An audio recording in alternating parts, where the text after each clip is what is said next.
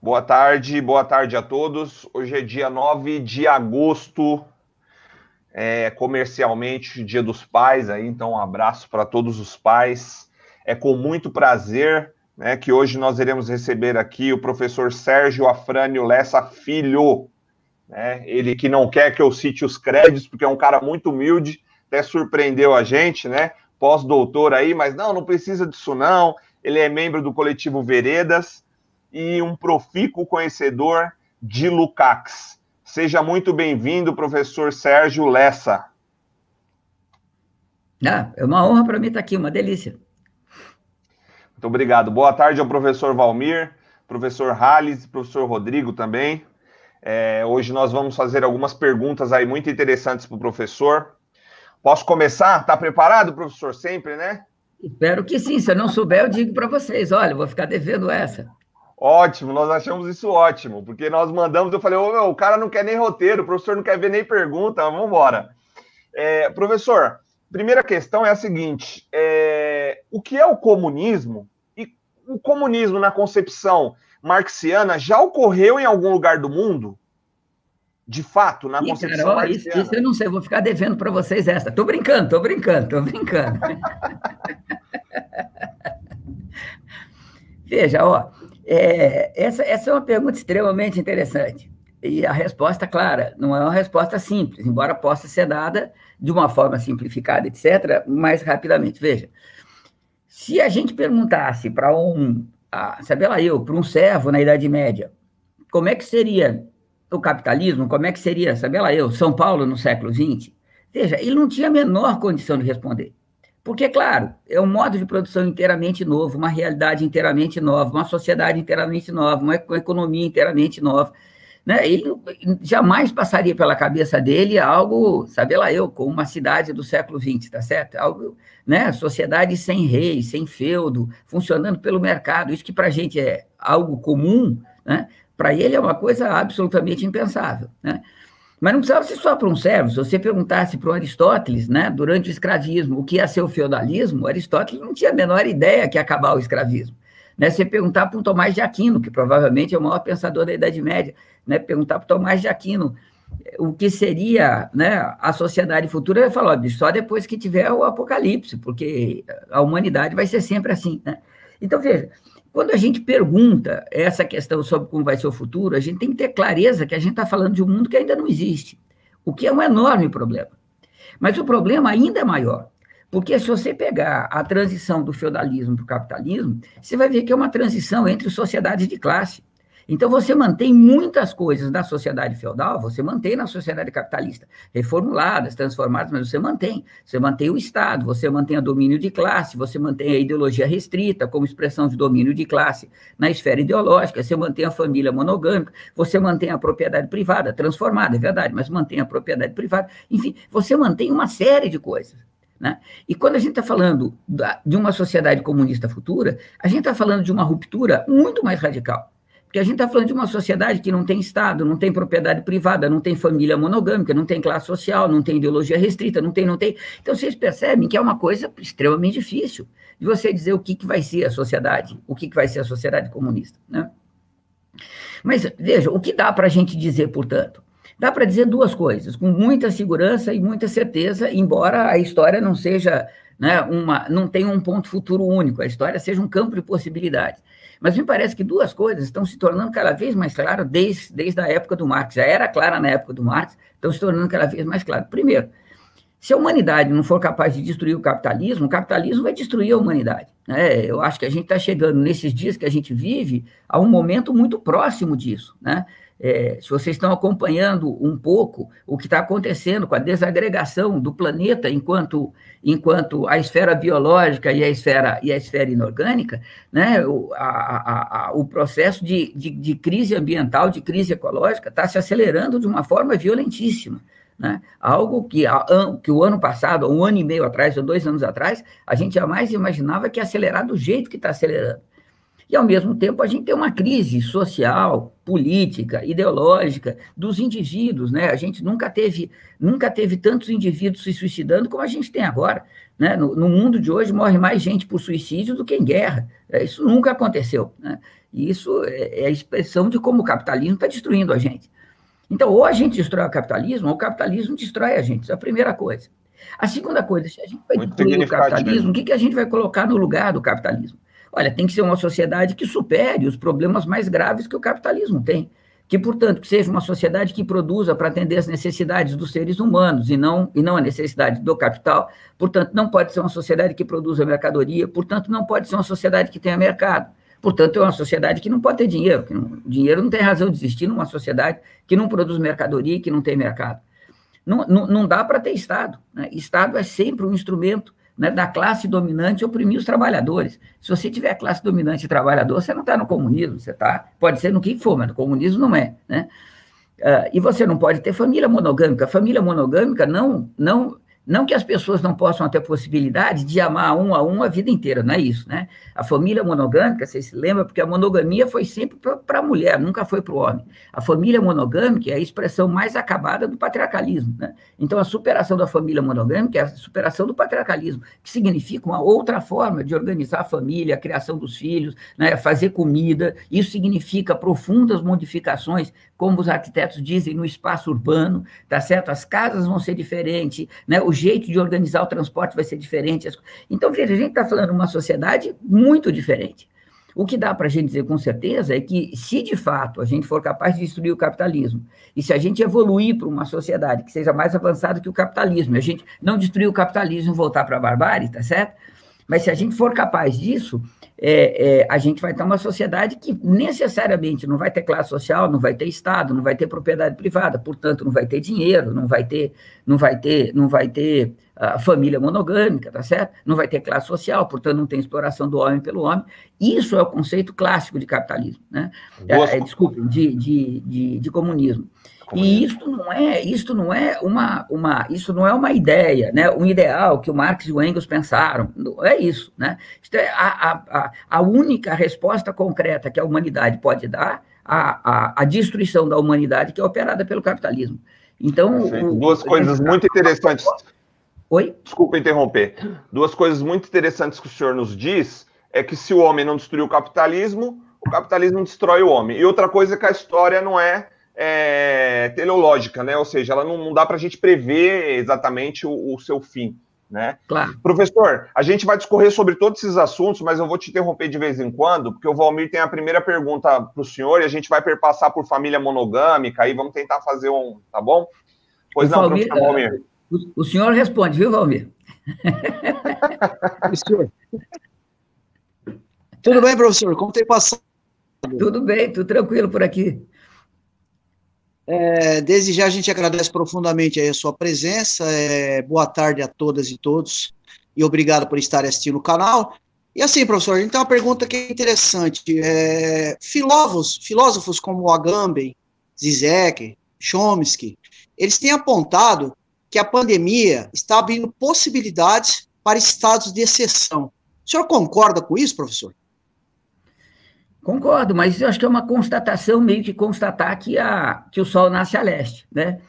O que está acontecendo, veja, é que dentro do modo de produção capitalista, se a gente mantiver o capitalismo, a única forma que você... Deixa eu fazer um preâmbulo, veja. É, a gente a está vivendo um momento em que o capitalismo ele está destruindo o planeta de tal forma e ele está criando uma homogeneidade genética, né? Você cria, você planta milhões de hectares de soja com a mesma soja. Você cria milhares, às vezes milhões de animais com o mesmo padrão genético. Você junta seres humanos numa quantidade enorme com a mesma base genética. Então, o que o capitalismo está tá fazendo é criando uma homogeneidade genética, ou seja, destruindo a biodiversidade, tá certo? criando uma homogeneidade genética que favorece o aparecimento de pandemias uma atrás da outra. Então, é muito razoável a gente supor que essa pandemia é a primeira de muitas que virão. Tá certo? Essa, essa vai, ser, vai ser uma completa surpresa se, se, se esse ciclo de pandemia se encerrar com, com, com esta, tá certo? Então, é, então a, a, a convivência com as pandemias é algo razoável, tá certo? Imaginar que o futuro, nos próximos 10, 15, 20, 30 anos, se a humanidade durar tanto tempo, né? A gente, a gente vai conviver com pandemias, isso é, uma, é algo razoável, não é, uma, não é certeza, mas é muito razoável.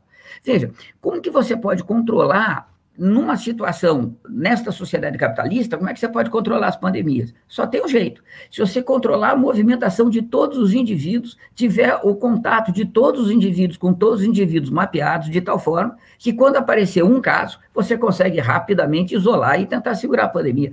Veja, o capitalismo não tem outra resposta possível porque não vai ser possível ficar criando, não vai ser possível criar, criar vacina, é, é, tá certo? Surge uma pandemia, dois meses depois tem uma vacina, não vai ser assim, isso vai demorar tempo. Se surgir uma vacina, se com todos os problemas que tem. Então, veja, a única forma que você tem de se proteger, é, que o capitalismo tem de se proteger, é você criar um sistema de controle sobre os indivíduos muito duro. E isso está sendo executado. Pra vocês terem uma ideia, aqui na Alemanha todo mundo fala que na Alemanha é um país democrático, aqui ninguém fala de um país que o autoritarismo está crescendo, etc, etc. De fato não está. Mas, mas a esquerda, eh, né, o Partido Verde, a esquerda, não estou dizendo a direita, a esquerda, está fazendo a maior propaganda de um, de, uma, de um app que foi criado por um grupo de, de, de, de, de jornal, por um jornal, um grupo de jornalistas mais ligados ao Estado, etc., tá certo? Que permite as pessoas traçarem entre si, saber quem está doente, saber quem encontrou qual celular, que se aproximou de qual celular. E isso eles acham algo genial, genial, porque agora, veja, a gente tem como. Percebe? Isso pela mão da esquerda. Então, eu diria que sim, eu acho que a gente vive um momento em que o, aguçamento das contradições sociais, o aguçamento né, da situação geral, vai fazer com que o Estado se torne mais repressivo. E uma das mediações é que ele vai entrar, digamos assim, com, com a livre, espontânea vontade, com a livre adesão tá certo? Das pessoas, mesmo as pessoas de esquerda, que veem num, numa, numa, num, num, num programa desse que entrega para o Estado esse nível de informação, algo muito positivo, porque afinal de contas, tá certo? Ajuda a combater a, a epidemia, e de fato ajuda. Então eu diria que sim. Professor Halles. Opa, boa tarde. Perdão. Professor Harles. Boa tarde, professor. Tudo bem? A minha pergunta é, é, o seguinte: poderíamos dizer que a China e a Cuba e Cuba são países comunistas ou socialistas? O que difere cada país? Veja, nenhum dos dois nem é socialista, nem, nem, nem, nem é comunista. Nos dois você tem Estado, você tem classe dominante, você tem propriedade privada, você tem dinheiro, você tem trabalho assalariado, ali o que você tem é uma forma, é uma forma não típica da existência do capital, não é outra coisa. Então, tanto na China, quanto na Cuba, quanto na União Soviética, quanto na Europa Oriental, tá? se vocês quiserem brincar um pouco, porque daí a gente está largando muito, mas tá certo, como em Moçambique, em Angola, Guiné-Bissau, etc., a gente nunca teve sequer o início do processo de transição para além do capital. E tem uma razão histórica para isso. Essas revoluções todas aconteceram em países muito pobres, em países muito carentes. E olha, lá na ideologia alemã, lembra? Então, isso a gente está falando no ano de 1846, lá atrás, tá certo? O Marx e Engels já sabiam que só se supera o capital a partir de uma, de uma, de uma sociedade da abundância. Não dá para superar o capital numa humanidade da, da, da carência. A carência sempre repõe né? a propriedade privada, a exploração do homem pelo homem, sempre. Então, como as revoluções no século XX sempre aconteceram em países muito carentes, países atrasados, o que eles puderam fazer foi desenvolver as forças produtivas e fizeram. A exceção é Cuba, Angola, Moçambique, etc., mas a China, União Soviética desenvolveram as forças produtivas de uma forma brutal, né? e ao desenvolver as forças produtivas, desenvolveram nas condições que era possível. E a condição que era possível era desenvolver o capital naquela situação de carência. Né? Se vocês quiserem, pode discutir com mais detalhe isso. Mas eu e o Ivo, a gente publicou um livro um, um ano passado, ou dois anos atrás, pelo Coletivo Veredas, que discute isso em relação à, Revolução Russa, né? tentando mostrar um pouco o processo histórico pelo qual não era possível, naquelas circunstâncias, a, a, o início sequer da superação para uma sociedade socialista, quanto mais comunista. Nossa, perfeito, professor. Professor Boni, Boa tarde, Sérgio. Tudo bem? Então, vamos falar um pouquinho aí da questão da família, né? Eu gostaria de, de saber é, por que, que a concepção de família na organização do modo de produção capitalista se se baseia em relações de poder. Qual que seria a concepção comunista de Veja, família? olha, então começando pela família, pela família burguesa. Veja, a família burguesa não é a primeira, a primeira família. Deixa, deixa eu ir para trás um pouco. Veja, quando a gente está discutindo a questão da família, a gente tem que entender como é que surgiu essa família. Tá certo? Isso que a gente chama de família hoje: um homem, uma mulher, filhos, ou dois homens e filhos, duas mulheres e filhos. Como é que isso surgiu? Tá certo? Se a gente pegar a história das sociedades primitivas, em todas as sociedades primitivas, não era assim que as famílias se organizavam. Porque se você tem uma organização desse tipo, né, um homem, uma mulher, ou dois homens, ou duas mulheres e filhos, isso significa, veja, que você vai criar os filhos uh, de cada família separadamente. Numa sociedade primitiva, necessariamente uma sociedade pequena, veja, você não pode criar os filhos separadamente. Se você está fazendo um enorme esforço para produzir um excedente e alimentar as crianças criança tem 5, 6 anos de idade. São 5, 6 anos que você está alimentando essas crianças. Aí morre o pai, morre a mãe, as crianças vão morrer, percebe? É um, uma enorme quantidade de trabalho perdido. Então você tem que criar os filhos de tal forma que você tenha uma sociedade que coopere na produção de alimentos, coopere entre si na produção de alimentos, coopere entre si na organização do lugar de morar, de dormir, etc., e coopere na, na criação dos filhos. Então, você tem, naquele momento, nas sociedades primitivas, fazer um parênteses, veja, as sociedades primitivas eram muito diferentes entre si, porque, lembra, cada, cada sociedade primitiva vivia praticamente fechada nela própria, tinha pouco contato fora dela. Mas o que acontecia na África não tinha nada a ver com o que acontecia na Ásia, ou na Oceania, ou na Europa, ou na América, tá certo? Então, era, era uma humanidade muito isolada ainda, muito, muito, muito repartida em pequenas comunidades, né? Mas no interior dessas comunidades, você tem, você tem em todas elas, você tem, você tem uma, uma criação é, com intensa cooperação entre é, das crianças. Então, se por acaso morre a mãe ou morre o pai, tá certo? Isso não é um problema grave, porque o restante, o restante da aldeia continua criando, o restante né, da, da, da sociedade continua criando. Então, você tinha uma forma de organização em que a marca era a cooperação entre os diferentes núcleos familiares, e não, como a gente tem hoje, a segregação e a concorrência entre os diferentes núcleos familiares. Como é que isso muda? Quando a gente está chegando a uns 10, 12 mil anos atrás, a humanidade passa por uma. Pessoal, me dá dois minutos, está começando um temporal aqui, eu tenho que fechar a janela, mas é dois minutos, tá certo? Fica à vontade, professor, fica à vontade. Valmir, se o Marcão não chegar, a próxima é sua, hein? Só para quem não sabe, o professor está lá em Berlim. E como nós estamos ao vivo aí, isso acontece numa live normalmente, né? Tá chovendo, né? Deixa eu fechar a janela, é isso?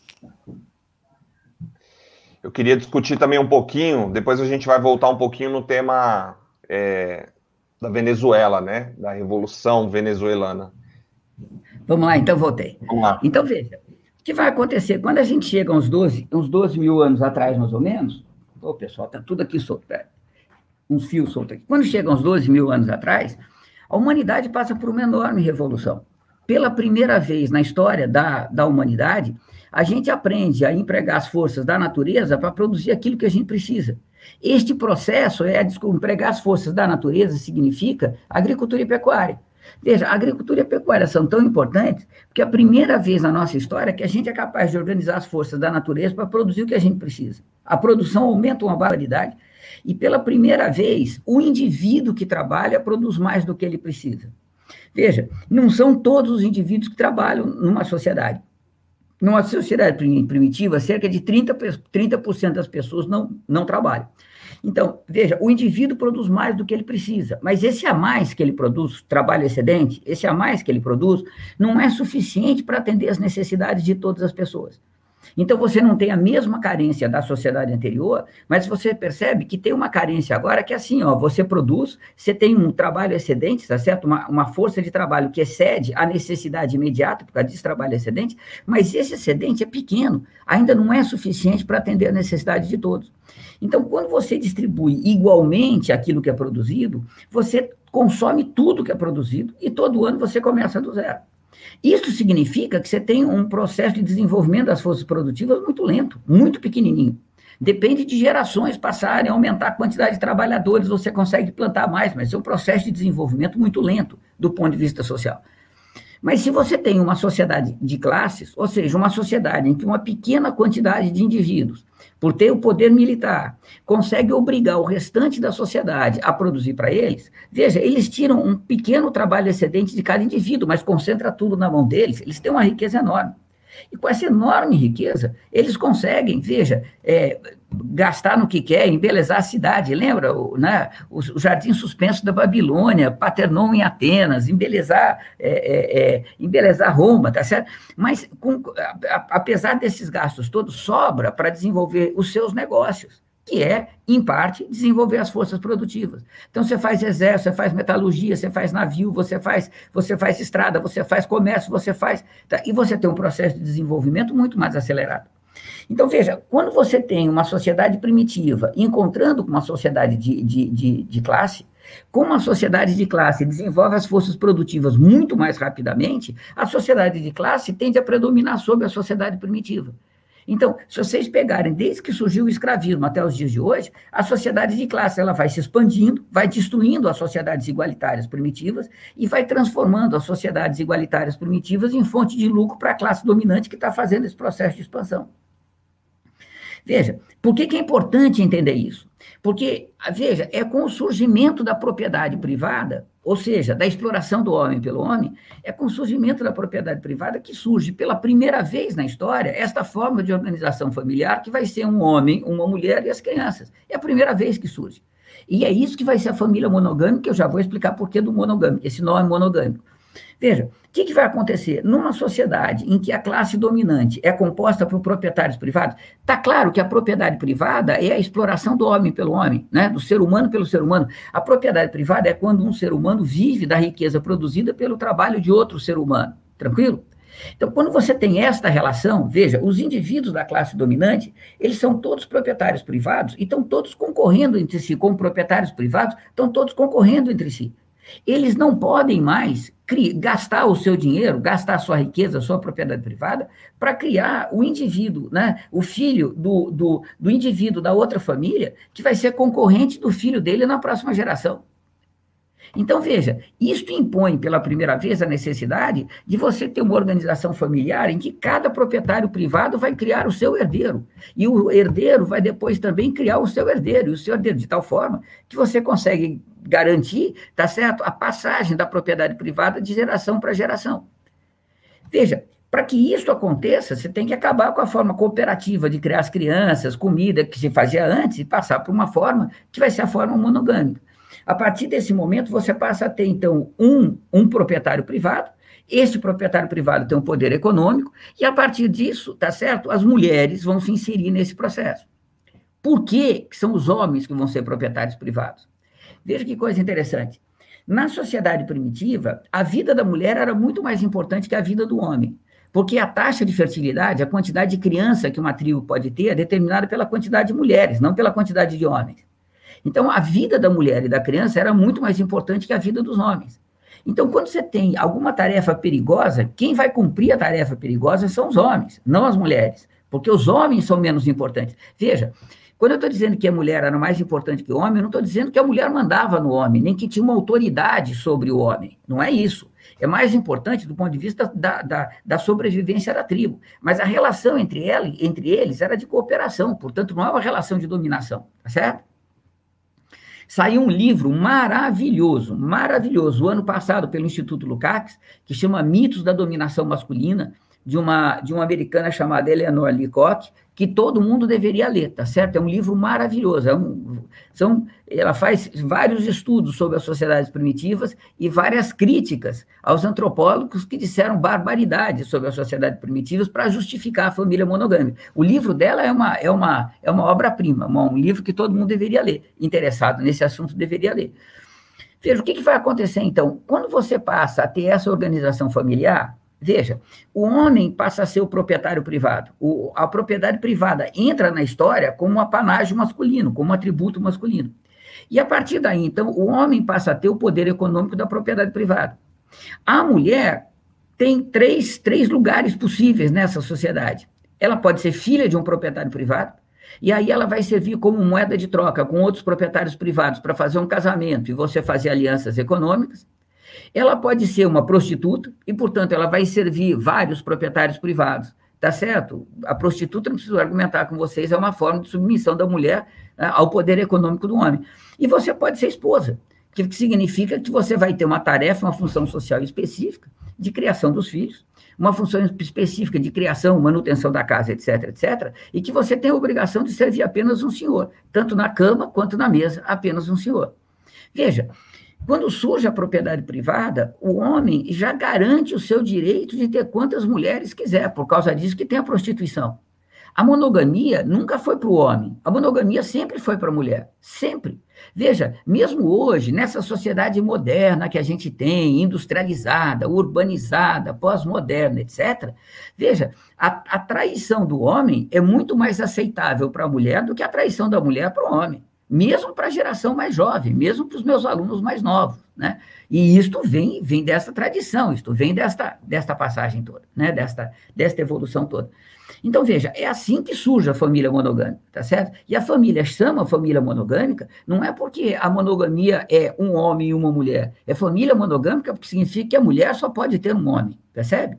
Se vocês pegarem, por exemplo, a, a, a organização familiar de Salt Lake City, dos, norm, dos Mormons, que podem ter, eu não lembro, sete mulheres para cada homem. Ainda assim, é um homem para sete mulheres. Cada mulher só pode ter um homem, tá certo? Se você pegar o harém, lá na Arábia Saudita, são muitas mulheres para um homem, mas é para um homem, tá certo? Então, a monogamia nunca foi, nunca foi um atributo, uh, um atributo masculino. A monogamia sempre foi expressão da exploração e da dominação do homem sobre a mulher. Veja, se a gente passar para uma sociedade comunista, isso tem que mudar radicalmente. Mas qual que é a base fundamental desta mudança? Que se a gente passar para uma sociedade comunista, na qual todo mundo vai trabalhar, e a gente vai produzir aquilo que é necessário, a sobrevivência dos indivíduos, a vida, a vida muito confortável dos indivíduos, sem destruir o planeta, e, portanto, não vai ter guerra, não vai ter burocracia, não vai ter Estado, não vai ter, não vai ter. Veja, se isto for assim, todo mundo trabalhando, a gente vai ter que trabalhar, não estou brincando com vocês, tá certo? A gente vai ter que trabalhar 17 minutos por dia se for para destruir o planeta. Tá certo? Isto, se a gente, se todo mundo trabalhar com uma produtividade média de um trabalhador japonês do final do século passado, que não é topo, topo do mundo. Veja, o, o princípio de tudo, sabe lá, a base da vida cotidiana que vai mudar é que a gente vai trabalhar muito pouco. A transição para o comunismo tem que se iniciar no dia seguinte, como trazendo todo mundo que está desempregado, trazer para trabalhar, não para produzir mais, para produzir menos do que a gente está produzindo, que a gente está destruindo a humanidade, a gente está destruindo o planeta. O que significa que a gente vai ter uma redução da jornada de trabalho imediata, tá certo? Este é o, é o primeiro passo, né? É a, a primeira coisa a ser feita. E o resultado disso, veja, é que você passa a ter uma vida cotidiana inteiramente distinta. A partir do momento em que você tem uma vida cotidiana em que as pessoas trabalham uma quantidade de tempo relativamente pequeno e tem muito tempo livre, veja, a forma de criar as crianças muda inteiramente. Você já não tem mais concorrência entre si, você não tem um não é inimigo do outro, tá certo? E veja, para que, que você tem que pegar o seu filho com um ano e meio de idade, colocar numa creche, a criança fica esgoelando, chorando, sofrendo uma barbaridade, a mãe sofre, o pai sofre, para quê? Para quê? Não tem o menor sentido, percebe? Mas veja, isto tudo significa que as nossas casas não vão ser mais as mesmas. Veja, tem sentido a gente ter um prédio, sabe lá eu, de 40 andares, com não sei quantos apartamentos, cada um tem uma cozinha desse tamanho, tem, percebe? Não tem o menor sentido, tá bom, vai ter uma cozinhazinha para você fazer o seu café, fazer o que você quiser na hora, etc. Mas não tem sentido a gente não preparar comida junto, não comer junto, não se divertir junto, percebe? Não, não tem mais sentido. Então, não só a família vai mudar, como as casas vão mudar, a, a organização da cidade vai mudar. Veja, muda tudo, muda tudo. Se a gente vai trabalhar muito menos do que a gente trabalha hoje, significa que a gente vai transportar muito menos trabalhador, que não vai ter fábrica, tá certo? Mas muito mais, muito mais trabalhador para as unidades produtivas que a gente faz hoje. O trânsito diminui barbaridade, as coisas, percebe? Então você vai ter uma reformulação completa. Dentro disso, veja, não tem sentido mais ter escola. Eu não sei quantos anos vocês estão na escola, mas eu estou na escola desde os 5 anos de idade. Eu, tô com, eu me aposentei ano passado. Então, dos 5 aos 63, eu fiquei dentro da escola, tá certo? Isso aí dá quanto? 50 e 58 anos, tá certo? Veja, eu, eu não sei a experiência de vocês, mas nunca, eu nunca conheci alguém com experiência diferente, tá certo? O que, os anos que a gente passou na escola e o que a gente aprendeu de fato, para mim prova que a escola não tem nenhuma serventia. A gente aprenderia melhor e mais se a gente estudasse para valer fora da escola. A única coisa que a escola ensina para a gente para valer é disciplina, não é outra coisa. Uma disciplina burra, aquela disciplina que é necessária para a fábrica. Você desenvolve a capacidade de, durante horas, todos os dias, escutar professores dizendo barbaridades, tá certo? Mesmo quando é interessante, mesmo quando, quando não são barbaridades, não quer dizer que interesse ao aluno, então, o aluno tem que ficar escutando, e é uma loucura completa, né? Então, claro que escola não vai mais ter. Eu não sei se vocês têm crianças pequenas, mas a minha experiência com as minhas crianças e as outras pessoas que eu acompanho é assim: antes de ir para a escola, a criança é profundamente interessada, é profundamente curiosa. Uma semana na escola, ele não aguenta mais fazer pergunta. Uma semana na escola, a curiosidade morreu. Né? Tem que ser o contrário, percebe? A gente tem que ter uma educação que não vai ser de forma nenhuma com escola. Escola desaparece. Vocês lembram aquele estudo que Foucault faz? Que ele mostra que, do ponto de vista arquitetônico, né, hospício, escola e prisão são rigorosamente semelhantes? Tá certo? Não é à toa, né? A sala de aula é um lugar de domínio, onde o professor domina o aluno e o professor representa o Estado. Não tem nem que, organizar, nem, nem argumentar com vocês a respeito disso. Então, veja, vai mudar tudo, e certamente com isso muda a criação das crianças, muda a organização familiar, né? A gente vai ter algo interessante, né? A economia da humanidade passa a ser a economia familiar, você não vai ter mais separação dessas coisas, né? E o mundo vai ser... Perfeito. Valmir, vamos lá? Vamos. Ô, professor, indo então nessa linha de raciocínio do senhor, o que, que impede, então, as pessoas de adotarem o comunismo como um projeto alternativo de sociedade, na sua Veja, opinião? eu acho que tem duas questões entrelaçadas. Eu acho que a primeira questão séria é a falência de todas as revoluções que a gente teve até hoje, tá certo? Eu estou tirando, estou deixando de fora as revoluções burguesas, porque claro que elas foram bem sucedidas, tá certo? Né? As revoluções burguesas, que era para fazer a sociedade burguesa, eles fizeram, né? Mas as revoluções anticapitalistas, revoluções, eu estou incluindo aqui socialistas, mas dizer que a, que a Comuna de Paris era socialista é forçar um pouco a barra, tá certo? Mas, enfim, incluindo todas elas, todas elas deram errado. E a primeira questão para a gente examinar é cargas d'água, o que, que aconteceu? Ao longo da minha geração, acho que a sua também, Valmir, acho que o pessoal mais novo não pegou isso, mas ao longo da minha geração, é, a, a nossa capacidade de entender esse processo aumentou muito. Quando a gente estava na década de 70, década de 80, a discussão era assim: olha, por que, que as coisas não deram certo? Porque foram, foram, foram cometidos profundos equívocos políticos. Então, os stalinistas criticavam os maoístas, os trotskistas criticavam, e todos criticavam a todos, tá certo? Claro que aquele que fazia a crítica dizia que ele tinha razão, que se ele tivesse no poder, as revoluções teriam teriam, teriam uh, aberto a transição ao socialismo, pelo menos, tá certo que a culpa era sempre dos outros.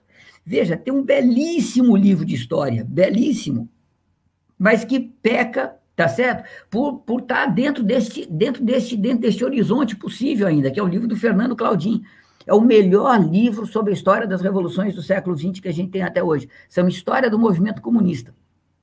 Foi publicado pela Expressão Popular, uma tradução do Zé Paulo, e é, é, um, é um belíssimo livro, tá certo? É, mas, enfim, ele também está nessa, tá certo? Se ele fosse o dirigente, tá certo? As revoluções teriam dado certo. Veja, na medida em que as coisas foram avançando, né, o, o Messaros começa a resolver essa questão, pelo menos tanto quanto eu consigo entender. O Messaros começa a resolver essa questão. A primeira vez que o Messaros esteve no Brasil, vocês devem saber, foi em 83, e foi aí em João Pessoa, foi na Paraíba, tá certo? Foi na, naquele seminário sobre, sobre o centenário da morte do Marx, e o Chazin trouxe o Messaros para o Brasil, foi a primeira vez que ele teve aí, foi a primeira vez que eu ouvi alguém dizer isso, tá certo? Ele dizia: olha, todas as revoluções até agora não tinham como dar certo, porque a gente vivia um período em que ainda era possível as crises cíclicas. A partir de agora, dos anos 70, não é mais possível a crise cíclica. Só agora as revoluções podem dar certo. Só agora, com o que ele estava chamando de crise estrutural, a revolução pode dar certo. O que, que ele estava querendo dizer com isso? Está dizendo, veja, se a gente pegar todas as revoluções que a gente teve no século XX, todas as revoluções, elas têm algo em comum todas é um exagero, mas quase todas têm algo em comum. Primeiro, são liderados por partidos revolucionários, na maior parte das vezes, partidos de, de filiação marxista, que se propõem o comunismo, se propõem o socialismo. Mas acontece em países incrivelmente atrasados, fantasticamente atrasados. E o que eles podem fazer é desenvolver as forças produtivas, o que eles fazem. Mas naquelas circunstâncias, veja, ainda era possível você desenvolver as forças produtivas nos marcos nacionais. Então, você pega a União Soviética, veja, a União Soviética sai de 1921, quando está terminando a Guerra Civil, ela sai de 21, e quando chega em 40, 40, 43, 44, 45, durante a Segunda Guerra Mundial, ela já é a segunda potência mundial. Ela desenvolveu as forças produtivas de uma forma bárbara. Se vocês pegarem o quanto melhorou a condição de vida do povo na União Soviética naquele período, é uma coisa gigantesca. Né? Você tinha uma população absolutamente miserável e você passa a ter uma, uma sociedade que mais mal do que bem, mas dava casa para todo mundo, bem ou mal, dava emprego para todo mundo, salário para todo mundo, dava escola, tá certo? Com to... E era uma ditadura, tá certo? Brutal, não preciso argumentar com vocês o que foi o stalinismo, mas a, o, o, quanto a vida cotidiana deste povo melhorou, sair daquela miséria, ir para um patamar de desenvolvimento sob o capital, mas dizem, foi uma coisa brutal. Mas veja, neste processo, o que, que, você pode fazer? Desenvolver um novo Estado, que não é exatamente novo, mas a continuação de um, um Estado de uma nova forma. Você tem desenvolvimento de mercados, o desenvolvimento da força de trabalho assalariado, portanto, você tem o capital. Você tem uma classe dominante que não é a burguesia típica, né, que surge daquela burocracia estatal, mas que está virando burguesia típica agora. Então, veja, você tem um processo de transição de uma sociedade atrasada para uma sociedade capitalista avançada. Isto é o que as revoluções podiam fazer, porque elas aconteciam no momento em que ainda era possível desenvolver as forças produtivas em escala nacional. Por quê? Porque as crises eram cíclicas. Se vocês pegarem as crises até a gente chegar a 75, 76, as crises raramente englobavam o planeta todo, mesmo na crise de 1929, você engloba o planeta, mas você tem setores que estão se desenvolvendo. Pensa, por exemplo, que foi a industrialização pela substituição das importações em países como o Brasil. Foi em plena crise de 29 que esse processo começa. Às vezes você tem uma crise muito profunda num setor, mas você não tem no restante. Eu me lembro, por exemplo, quando estava na década de 70, eu estava militando lá, lá, lá, na Zona Leste, você tinha assim, baita crise na indústria química, mas você não tem, não tem crise na indústria, na indústria de confecção. Aí você tem uma crise crise na indústria eh, da, da construção civil, mas você não tem uma indústria. Percebe? As crises não tinham o caráter que tem hoje. Hoje as crises são rigorosamente planetárias, não são nem mais nacionais. Né, são rigorosamente planetárias. E você já não tem mais a possibilidade, porque o capital se generalizou, se universalizou de tal forma, você já não tem mais a possibilidade de desenvolver economia localmente. Então, veja, se a gente quiser hoje colocar água encanada e colocar esgoto na casa de todos os brasileiros, apesar do, do, do que foi proposto aí, tá certo? Como no, no novo plano, mas se você quiser de fato fazer isso, tá você não tem outra alternativa. Você tem que dar menos dinheiro para o banco, para dar menos dinheiro para o banco, você tem que romper com o capital financeiro, para romper com o capital financeiro, você tem que fazer o comunismo. Percebe? É mais fácil a gente chegar no comunismo do que ter sob o comunismo uma educação que presta, uma saúde que presta, um transporte que presta, uma vida que presta. Percebe? Então a gente chegou num momento histórico em que pela primeira vez, tá certo? A revolução só é possível se ela for planetária. E isto, veja, é favorecido em larga medida porque este processo de expansão do capital a todos os rincões desse planeta acabou colocando os trabalhadores e os operários em condições de vida e trabalho muito semelhantes, muitas vezes trabalhando com as mesmas máquinas, produzindo as mesmas mercadorias, sob o mesmo capital, o mesmo patrão. Portanto, a possibilidade de você ter uma, uma revolução uh, planetária tá certo? Uma revolução internacionalista ou internacional é muito maior do que era há 40, 50 anos atrás. Professor. Então, essa é a razão, só para terminar, esta é a razão, tá certo? Que a gente, que a gente, essa é uma das razões, tá certo? Que eu acho que leva as pessoas a ficarem muito assustadas com o comunismo. Todas as revoluções deram errado, mas elas não conseguem entender o porquê. Tem outras razões. Eu diria a segunda razão mais importante é uma razão de base, eu diria, da base da sociedade, que é o, o crescimento da aristocracia operária. A gente fala isso em seguida. Fala.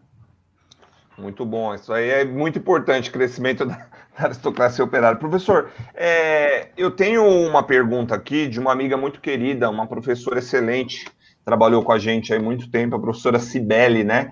Na verdade, ela fez uma pergunta antecipadamente e agora surgiu uma outra dúvida. Eu vou perguntar para o senhor, mas depois o senhor volta aí nesse tema se o senhor quiser. Já avisando que eu acho que hoje, hoje a gente vai passar um pouquinho do tempo, porque não é todo dia que a gente tem a oportunidade de esclarecer assuntos tão importantes assim. Né? Então, a, a primeira pergunta dela é a seguinte: as lutas de pautas identitárias, de certa forma, colocam a luta de classe em segundo plano?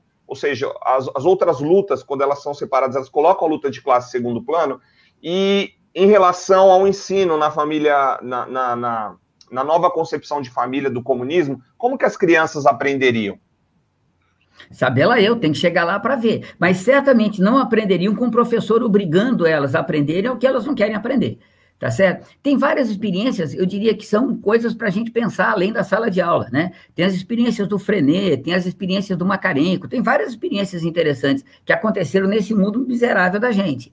Mas eu diria que são, digamos assim, só, tá certo? Pequenas possibilidades, que vai ser lá, saber lá eu, mas veja, as crianças são profundamente curiosas. Se você deixar as crianças perguntarem e você for respondendo as perguntas, esse cara vai estudar física, química, biologia, astronomia, tá certo? Vai ser uma loucura que essas crianças vão, vão se desenvolver, né? E a partir daí, bom, na medida em que os adultos começam a ter cada vez mais tempo, que o tempo livre começa a crescer cada vez mais, saber lá eu como é que vai ser o processo de transmissão de, de conhecimento da geração para outra. Certamente vai ter, né? Mas vai ser um processo muito mais rico, muito mais gostoso, muito mais prazeroso, porque conhecer é uma coisa muito prazerosa, né? Do que essa loucura que virou educação, né? Essa opressão bárbara que virou educação.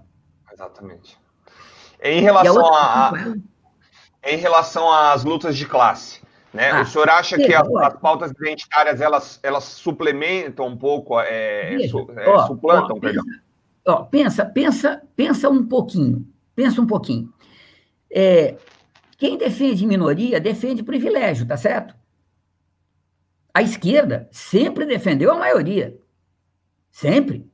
A luta da esquerda é pela maioria, não é pela minoria. Quem defende minoria defende privilégio. E quem defende privilégio, claro que está contra a luta de classe. Óbvio, está a favor da burguesia, que é uma sociedade em que as coisas se resolvam sem luta de classe. Então você percebe que essas lutas, né, centradas na defesa da minoria, nada mais é do que a defesa de privilégios que só podem ser privilégios que nunca vai ser para a maioria. Eu acho que todo mundo aqui é da universidade, pensa a cota na universidade. Você fala, ó, hoje a gente tem 50% das universidades públicas já são compostas de negros, pardos. Veja, isso é um enorme avanço, não é avanço algum. Isso significa que a gente tinha, vamos imaginar, 100 vagas e a gente deixava de fora 100 milhões de pessoas. Agora a gente tem 100 vagas, 50 para uma cor, 50 para outras cores, e deixa de fora 100 milhões de pessoas. E os 50 que estão dentro estão satisfeitos, defendem o governo que deixa fora 100 milhões de pessoas. Percebe? Por causa disso que foram criados as cotas. Isso é uma criação do governo Reagan. As cotas é uma criação do governo Reagan, não é criação da esquerda. Percebe? A defesa da minoria jamais, nunca, nunca é uma pauta da esquerda. A esquerda defende que tem educação para todo mundo, independente de cor. A esquerda não é racista. A gente não adota critérios racistas. A cor dos indivíduos não podem ter importância alguma. Essa é a nossa luta. Então, veja, quando chega nesse ponto, veja, a esquerda se perdeu completamente, já não é mais esquerda. Né? Se diz de esquerda para se legitimar no discurso político, mas não tem nada de esquerda. Tá certo? Isso é pura. É pura... professor, que so... desculpa, mas... mas eu tenho que fazer essa. Eu tenho que fazer essa observação. Que, como diria Clarice Lispector, que soco no estômago, hein? Porque eu sempre fui um defensor assíduo das cotas, mas eu acho que é por conta de daquela manutenção de status quo, de tipo assim, aquilo é pior, então vamos tentar remediar com isso aqui mas eu nunca pensei dessa forma. Estou aprendendo hoje aqui, muito bom, viu? Não, mas pensa, pensa. Exatamente, mas se, assim, ó, se fosse assim, se fosse assim, ó, nós temos 100 vagas, 100 milhões fora, temos 100 vagas. Agora a gente vai criar 150. Depois de até incluir os 100 milhões, é um processo. Agora, se você faz 100, fica no 100 e está contente, e defende a manutenção do 100, e aí você defende, reúne, defende governo Lula, defende. Veja, que serviço você está prestando? Veja, o resultado da experiência petista, qual foi? Uma concentração de renda como a gente nunca teve nesse país. Nunca o país foi tão injusto. Com todas as políticas sociais, com todo o discurso, nunca o país foi tão injusto. Tem então, gente que fala que famigeradamente esquerda, né? É um absurdo. Oi? Oi? Não, famigeradamente o pessoal ainda fala esquerda, né? É um absurdo, né? Um governo de esquerda. Claro, claro. Claro. Aí eu não sei se vocês viram a entrevista do André Sinja na Folha de São Paulo de hoje. Lembra o André Sinja? que foi um defensor do que ele criou, criou até um termo, lulismo, etc. Né?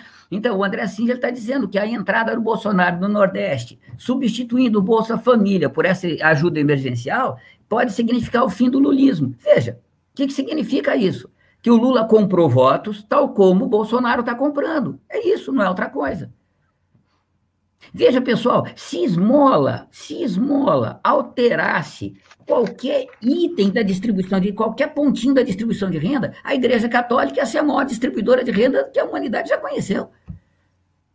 Esmola, pessoal, é só esmola. Esmola não altera a estrutura econômica, não distribui riqueza de forma alguma. Olha o que aconteceu no Nordeste. O Bolsa Família concentra a renda, não distribui renda. Então, esse suposto avanço no bem-estar social do trabalhador aqui na América do Sul, especialmente no Brasil, que já tinha acontecido há muito tempo na Europa, ele é mentira, isso é migalha. É migalha. Não, veja, veja, tem que ir com calma com isso, porque são muitas migalhas, não é uma só, tá certo? A imagem que se tem, veja, a imagem que no serviço social, que na sociologia burguesa, etc., se tem do estado de bem-estar social, é uma mentira completa. Veja, em nenhum dos estados de bem-estar social, nem na Dinamarca, nem na Suécia, nenhum dos estados de bem-estar social, há sequer uma estatística, por mais duvidosa, que comprove distribuição de renda nos 30 anos dourados. Nem uma. Todas as, as estatísticas são muito complicadas, porque os dados eram muito falsificados, tá certo? Mas todas as estatísticas, quando não mostram, indicam uma forte concentração de renda. Então, imaginar que Estado de Bem-Estar Social democratizou o Estado. Lembra o Carlos Nelson Coutinho? Caro amigo meu, Carlos Nelson Coutinho, que fala do Estado ampliado, tá certo? Né? Veja, ela, ela concentrou renda, certo? E, segundo lugar, veja, é, colocou como agente da burguesia no Estado a aristocracia operária. A gente volta a isso uma hora. Então, veja, esse Estado de bem-estar que o pessoal imagina, que democratizou o Estado, distribui, isso nunca existiu. Ele escrevia um livrinho que chama. Como é? Estado de bem-estar, estado de bem-estar social, estado de bem-estar, é, o caráter de classe das políticas públicas, alguma coisa assim. Saiu pelo Instituto Lukács esse livro, em que eu, eu fui para Nova York, passei três meses lá fazendo uma baita pesquisa sobre estado de bem-estar social, pegando todos os dados que eu tinha, e eu mostro que teve concentração de renda, e em todas as políticas públicas, todas, em todos os países. Então, vale moradia, vale transporte, vale saúde, vale educação, todas, eh, vale, vale, vale, vale política para as crianças, em todas elas. A função da política pública foi ampliar a relativa, sem exceção. Em todos os países, incluindo Dinamarca, Suécia, etc, etc. Sem exceção. Está lá o livrinho com os dados, tá certo? Quem quiser pegar e dar uma olhada, tá certo? Então, então, em primeiro lugar, esse estado de bem-estar social nunca existiu, tá certo? Do sonho aí, do, tá isso nunca existiu. Agora, criar, tentar criar um estado de bem-estar social num país como o Brasil, aí é uma loucura.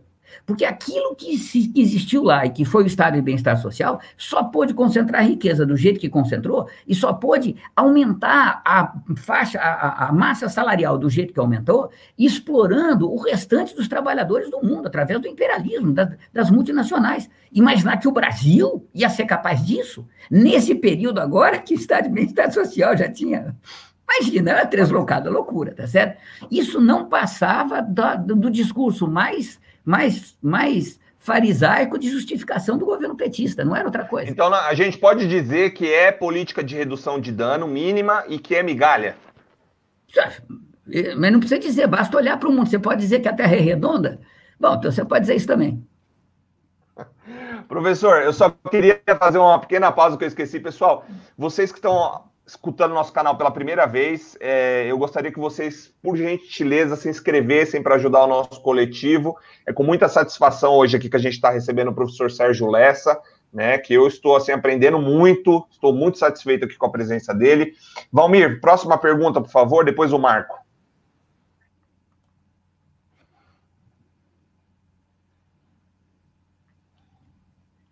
E caiu?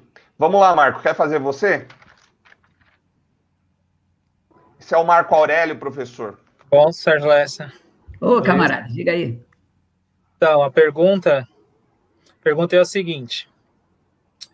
É, sobre as experiências socialistas do século XX, que adentraram no século XXI, sem regredir uma forma típica capitalista. Vamos dizer, Cuba, Coreia do Norte, Venezuela. É, tem a possibilidade de fazer a transição da sociedade socialista ou se elas são realmente uns becos sem saída? É a pergunta do Lucas. Isso. Veja, é difícil saber. É difícil saber. Eu diria o seguinte: transitar para o socialismo, eu acho que não. Tá certo? É, você, tem, você tem um patamar de desenvolvimento das forças produtivas num país como a Coreia, por exemplo, a China talvez não, mas num país como a Coreia, em que, em que a carência é tão grande que pensar em transição do socialismo ali, nesse patamar, acho muito difícil. Agora, veja, nenhuma dessas sociedades foram socialistas, já, a gente já discutiu isso, nenhuma delas foram socialistas. Então, eu não vejo a possibilidade de iniciar qualquer transição ao socialismo que não seja através de um processo de fato planetário que se não pegar todos os, todos os países, pegue a maior parte dos países, tá certo? Englobe a maior parte da, dos continentes, não pode ser uma coisa pequenininha, não pode ser uma coisa isolada, né? Mas, é, então, eu acho que por essa razão fundamental e pelo que a gente discutiu antes, eu tenho a impressão que não. Vai lá, Marco. É, sobre, só complementando isso aí que o, que o Lessa falou, tem até o, o, o Zizek, ele fez o último livro que saiu esse ano agora, na Boitempo, né? que é da coleção Pandemia do Capital, né, em que ele fala justamente disso aí, né? Ou a gente faz uma rumo ao comunismo numa sociedade mais de decretar esse fim que está caindo, ou senão nós vamos para a barbárie total, né? Ou é um caminho ou outro, não tem saída. Tanto que ele fala que ele é até ridicularizado no livro por alguns autores, o Shu Hang, até o próprio Agamben lá, eles entram num debate, mas ele deixa bem claro, ou é um, uma saída ou outra, não tem alternativa, né? Mas leia com cuidado o Zezé, que ele é nosso inimigo de classe, ele não é nosso companheiro, não. tá bom. Aí, a pergunta. a pergunta, pergunta é o seguinte: por que, que, o capitalismo ainda é sedutor ao ponto das pessoas não enxergarem que outro mundo é possível? Na, nessa questão da pandemia, só as pessoas só enxergam é uma reforma do capitalismo, não conseguem enxergar além de outra situação. Veja, não acho que o capitalismo seja sedutor. Eu não, eu não consigo enxergar nenhum lugar no planeta as pessoas felizes. Tá certo? Acho que as pessoas estão profundamente insatisfeitas. O que acontece, veja, o processo histórico é muito interessante. A existência determina a consciência. Lembra aquele barbudo que falava isso lá no século XIX? A existência determina a consciência. Enquanto você tem uma sociedade que se reproduz normalmente, apesar da crise, mas reproduz normalmente, o máximo que as pessoas que vivem nessa sociedade conseguem pensar é o futuro desta sociedade. Porque, veja, as possibilidades cotidianas concretas estão no marco desta sociedade. Então, se a sociedade está ruim e você não tem nenhuma possibilidade de destruir o Estado, destruir o mercado, a propriedade privada, a classe dominante, qual é a possibilidade que, que lhe resta? Pensar numa sociedade, esta sociedade melhor. E o pensamento fica que nem fica que nem doido, né? O cachorro mordendo o próprio rabo, né? Fica correndo atrás de uma, de uma alternativa que não existe. Como democratizar o Estado se o Estado é, na sua essência, né, a aplicação do poder da classe dominante sobre os trabalhadores? Como você ter uma sociedade que seja igualitária numa sociedade que, ao produzir mercadoria, já determina que a burguesia vai ficar com a mais-valia e o trabalhador vai ficar. Veja, não fica buscando o impossível. Dentro da universidade, isso gera um processo muito curioso, que é um processo em que a cada três ou quatro anos você tem uma teoria nova, uma formulação nova, né? E aí parece que a coisa vai e três ou quatro anos depois desanda, né? Então, é muito engraçado. Entre a gente acadêmico é muito engraçado, né? Primeiro era o mundo do trabalho, depois é mundo laboral, depois é mundo laborativo, depois é, né? E aí vai embora, você vai criando termo, vai criando um fim, nem, nem nós mesmo entendemos o que nós estamos falando entre nós, tá certo? Que não tem mais significado algum, né? Então, veja, o problema decisivo é que a gente vive uma sociedade que está numa profunda crise, mas o novo não se anunciou ainda. Essa é a questão. Enquanto você não tiver uma crise que promova uma ruptura do presente, isto vai acontecer, se acontecer, por acaso, não é algo planejado, tá certo? As contradições vão se tensionando, uma hora, né? Lembra o Engels, né? A quantidade vira qualidade, a coisa desanda, tá certo? Só assim, quando as coisas desandarem, é que a vida cotidiana vai abrir possibilidades novas. E aí, as novas ideias vão ter a possibilidade de ter um solo social que não seja tão pequeno quanto, quanto é hoje o nosso. Tá certo? Que vai poder as ideias revolucionárias ganhar, de fato, expressão de massa. Mas para isso acontecer, tem que ter a crise revolucionária. E o Engels, ele tem uma expressão tão bonita, eu cito sempre. O Engels dizia: veja, uma crise revolucionária, a revolução é que nem uma tempestade. A gente sabe que vem, mas não sabe dizer onde vai cair o primeiro pingo, nem quando vai cair o primeiro pingo. Né? Veja, é isso. Tá certo? Agora, quando vem, ela vem e ela é uma revolução porque ela abre possibilidades novas. Os indivíduos podendo coisas novas, eles se desenvolvem no sentido novo. E a sociedade podendo coisas novas, ela, a sociedade vai atrás de coisas novas, ela também vai fazer coisas novas. E o resultado disso é o processo revolucionário. Então, veja, eu diria que não é que o capitalismo é tão sedutor. O problema não está na sedução da ideia. O problema está que a gente não tem na vida cotidiana a possibilidade objetiva, concreta, de você abrir o novo. Isto só vai acontecer se tiver uma crise revolucionária. Se a humanidade evoluir, tá certo? Continuar, sabe lá eu, mas 200, 300 anos, tá certo? Sem ter uma crise revolucionária, veja, a humanidade se destrói. Professor, o Leonardo Chacal, ele está perguntando se nós já estamos vivendo essa barbárie. Pelo que o senhor falou, né? Bom, veja, eu, eu, diria, eu diria que sim, mas tem que tomar um certo cuidado, tá certo? É, uma, uma coisa é a gente ter uma barbárie, imagine, imagine uma, uma situação em que dos 7 bilhões de, de humanos no planeta morre, sabe lá eu, 4 ou 5 bilhões, tá certo? Você tem uma involução das forças produtivas, você não consegue mais produzir energia. Veja, esta é uma barbárie diferente da barbárie que a gente vive hoje. A barbárie que a gente vive hoje é uma barbárie produzida pela abundância. Como a gente produz muito mais do que precisa, então o mercado não funciona mais, porque os preços tendem a cair abaixo do preço de, de, de, de, de custo, e a partir daí o mercado não funciona mais. Esse é o fundamento mais, mais profundo, tá certo, da crise que a gente vive. Então, a nossa crise é uma barbárie provocada pela abundância. Você tem que fazer guerra para consumir, você tem que fazer a gente comer o que a gente come de barbaridade para consumir, você tem que fazer o consumo perdulário para a gente consumir, você tem que destruir o planeta, tá certo? Então, é uma barbárie com características diferentes de uma barbárie futura, se a barbárie futura vier. Mas eu diria que sim, tomando essa, ponderando essa diferença, eu diria que sim. Perfeito. Halles, por favor. Opa, eu de novo aqui. É, grande parte da filosofia brasileira não faz filosofia. De fato, isso seria o retrato da parte de uma intelectualidade burguesa que se esconde em seus escritórios enquanto o mundo pega fogo? Você, já, você lembra o grande hotel Abismo do Lukács? Veja, ó, eu diria para você o seguinte: é, se a gente pegar a filosofia brasileira da década de 50, da década de 60, você ainda tinha alguns alguns professores de filosofia, porque filósofo para valer a gente nunca teve, né, pessoal? Né? Alguns professores de filosofia que ainda tinham uma intenção de você fazer uma investigação da realidade brasileira, da situação do capitalismo mundial, tá certo? E isso fazia com que esses pensadores tivessem um contato, um intercâmbio muito grande com áreas da política, da sociologia, tá certo? Da, da, da das ciências sociais como um todo. E isso tudo mesclado com partidos políticos, partidos revolucionários, você tinha isso, tá certo? Eu diria que a partir da década de 70, da década de 80, se perdeu completamente. Com esse processo que a gente teve de burocratização da, da, da, da Universidade Brasileira, né? lembra, na década de 90 se criou Lattes, a partir daí os comitês assessores, etc., né? A, a, comunidade filosófica conseguiu criar algo que eu acho que nenhuma outra área das ciências urbanas foi capaz de criar.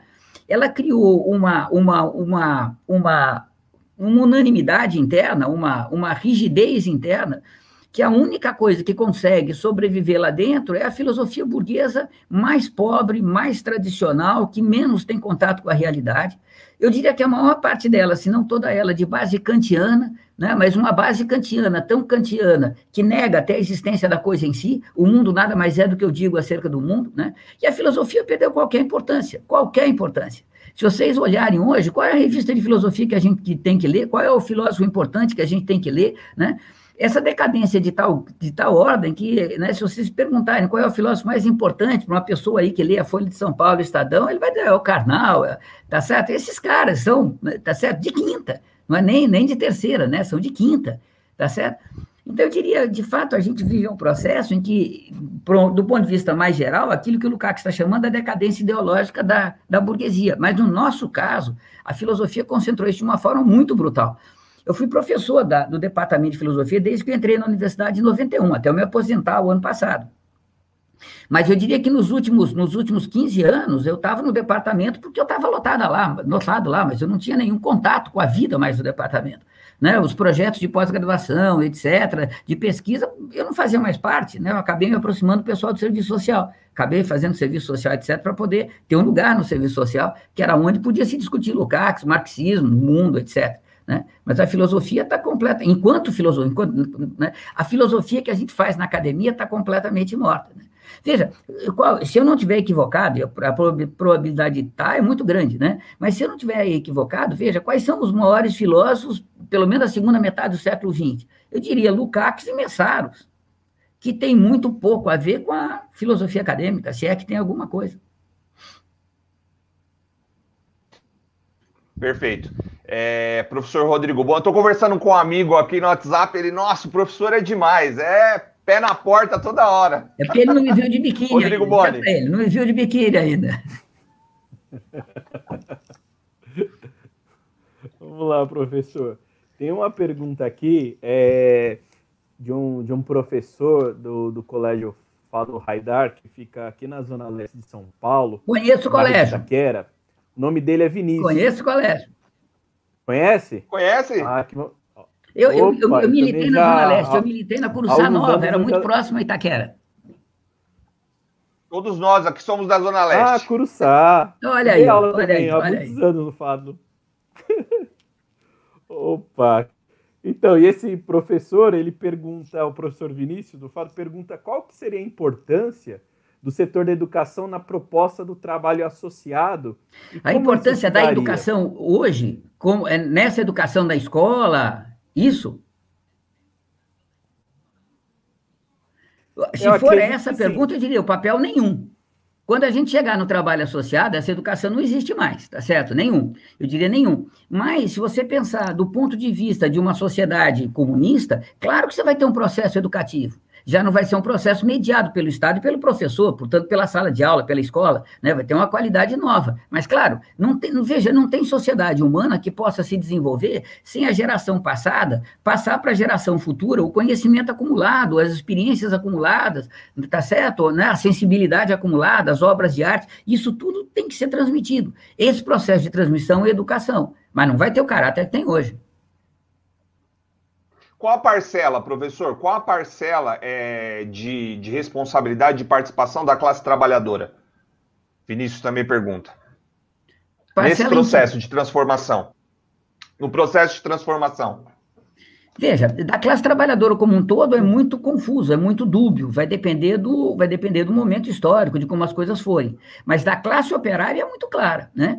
Veja, como a classe operária é aquela classe que transforma a natureza em meio de produção e de subsistência, e, portanto, é ela que produz todo o capital, ela é o sujeito revolucionário. Ela é a única classe na sociedade que se reproduz, que vive do seu próprio trabalho, que não vive da exploração de nenhuma outra classe.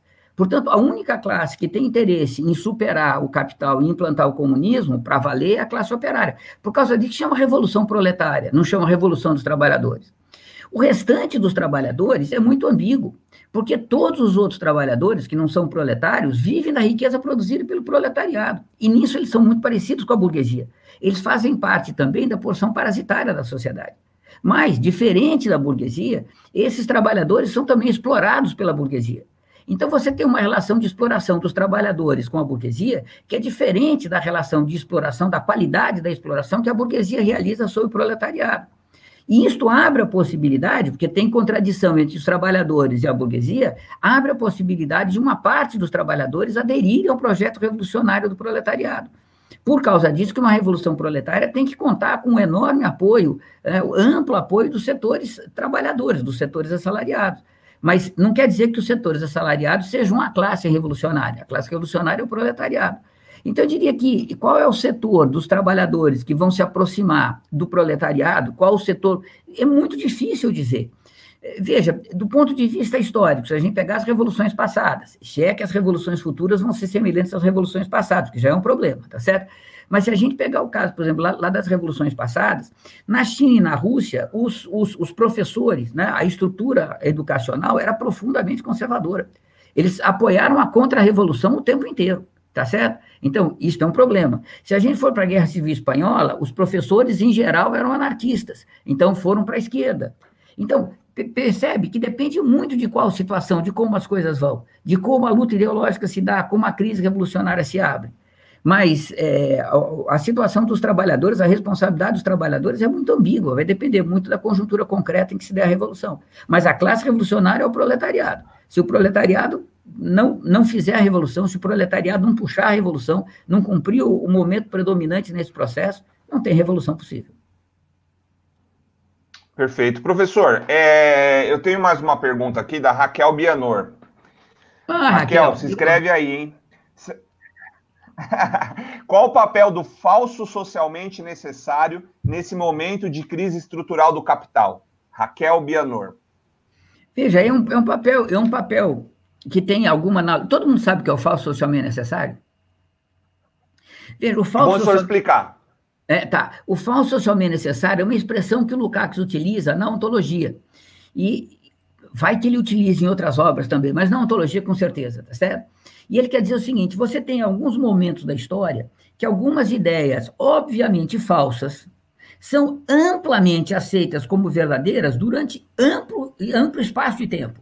E essas concepções falsas, elas acabam servindo também ao desenvolvimento da ciência, ao desenvolvimento da filosofia, ao desenvolvimento da arte em determinadas circunstâncias. Então, ele pega, por exemplo, o, o, o exemplo da, da, da concepção de que a Terra era plana durante a Idade Média. Veja, durante séculos, séculos, a humanidade europeia acreditou que, de fato, a Terra era plana.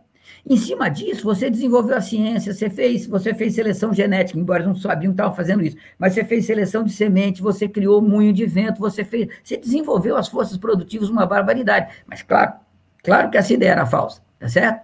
Então você tem alguns momentos lá da história em que você tem concepções falsas que por vezes perduram durante muito tempo que depois a humanidade vai descobrir que são falsas, mas que são concepções que, por serem falsas, não deixaram de ser também apoio para o desenvolvimento da humanidade. Depois a humanidade se desenvolve, supera essas ideias, tá certo? O problema é que quando a gente está chegando nesse, nesse, nesse momento do século XX, né, nesse momento que a gente vive, século XX, século XXI, com a decadência ideológica da burguesia, quando a burguesia se transforma numa classe revolucionária e ela tem que começar a produzir ideias falsas para justificar o capitalismo como a melhor ordem possível, possível, tá certo?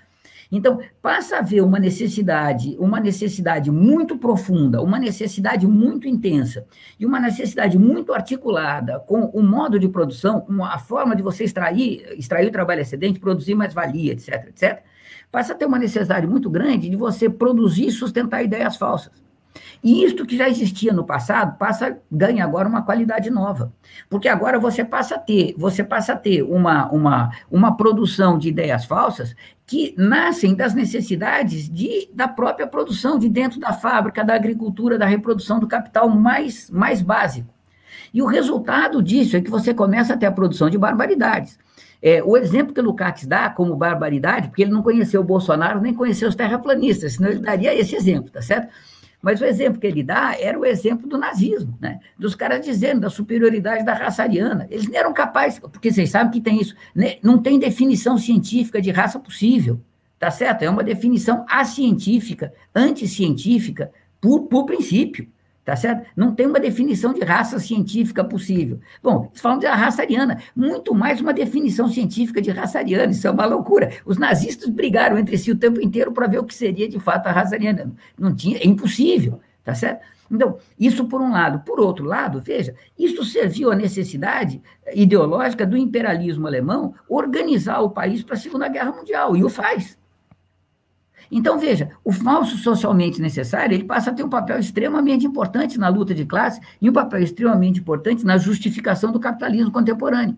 No passado, ele também existia, mas não com a intensidade, com o peso ideológico, etc., que tem hoje. Tá certo? Agora, com isso, Lukács não quer dizer que o capitalismo se mantém graças ao falso socialmente necessário. O falso socialmente necessário é um dos elementos, mas o capitalismo se mantém fundamentalmente porque ele consegue manter a reprodução do capital. Esta é a questão decisiva. A reprodução Perfeito. do capital Marco, ainda é economicamente possível. Perfeito. Marco? Marco? Eu vou perguntar, o Lessa, o senhor falou do, do Zizek. Queria que o senhor comentasse um pouco sobre o Zizek, por que, que você falou o caso dele, que é o inimigo tempo. de classe. Vamos discutir coisa que importa, tá certo? O Zizek é um cara que daqui a quatro anos ninguém nem vai mais ouvir falar dele.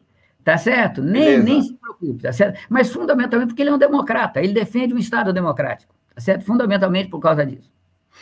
Professor, é, eu queria que o senhor, a Cibele aqui, ela está perguntando, parece que não ficou muito claro, e aí ela está perguntando assim, é, para o senhor falar um pouquinho mais sobre a educação, né? Como a educação de hoje, eu também tenho essa dúvida quanto professor na sala de aula, como nós podemos contribuir né, para essa transformação. Como a educação de hoje, do jeito que ela está, Porque eu vou falar uma coisa para o senhor: qualquer crítica, ela já é muito alinhada, é, qualquer espécie, é realmente. Como que a gente. Não faz nada. Veja, veja, veja, veja. É, se a gente pegar desde, desde, desde a singularidade mais singularidade, que é a sala de aula, até a universalidade do, desse complexo educacional vinculado ao Estado. Veja, nem toda educação se dá através do Estado, tá certo? Você tem educação na vida, na vida cotidiana, que transmite conhecimento na vida cotidiana, que não é essa que a gente está conversando. Mas essa educação institucionalizada, veja, ela, ela, ela vai da sala de aula, tá certo? Ao Ministério da Educação lá em cima, essa estrutura toda. Veja, quando a gente entra em sala de aula, Veja, quando você entra em sala de aula, você tem os alunos na sua frente. Veja, o que, que você representa para os alunos? Você representa uma autoridade. Porque você vai colocar na caderneta quem passou de ano e quem não passou, e, portanto, quem é que vai ter o diploma e quem não vai ter diploma. E quem que te deu esse poder? Não é o que você é. Quem te deu esse poder é o Estado. E esse Estado dá esse poder para quem ele quer, com o critério que ele quiser. E o critério é sempre o critério da classe dominante, o que interessa para a classe dominante. Então, veja, quando você entra em sala de aula, você representa o opressor frente ao aluno, você representa o Estado frente ao aluno. Qual a reação que o aluno pode ter? Veja, o que o aluno gostaria de fazer é tacar fogo nas escolas, botar para quebrar, tá certo? Mandar a gente para aquele lugar. Isso é que ele gostaria de fazer. Mas ele não pode fazer isso, porque toda a sociedade o obriga para que ele possa ter uma vida futura que ele tem que passar pela escola. Então, o que, que o aluno faz? Ele sabota o tempo inteiro.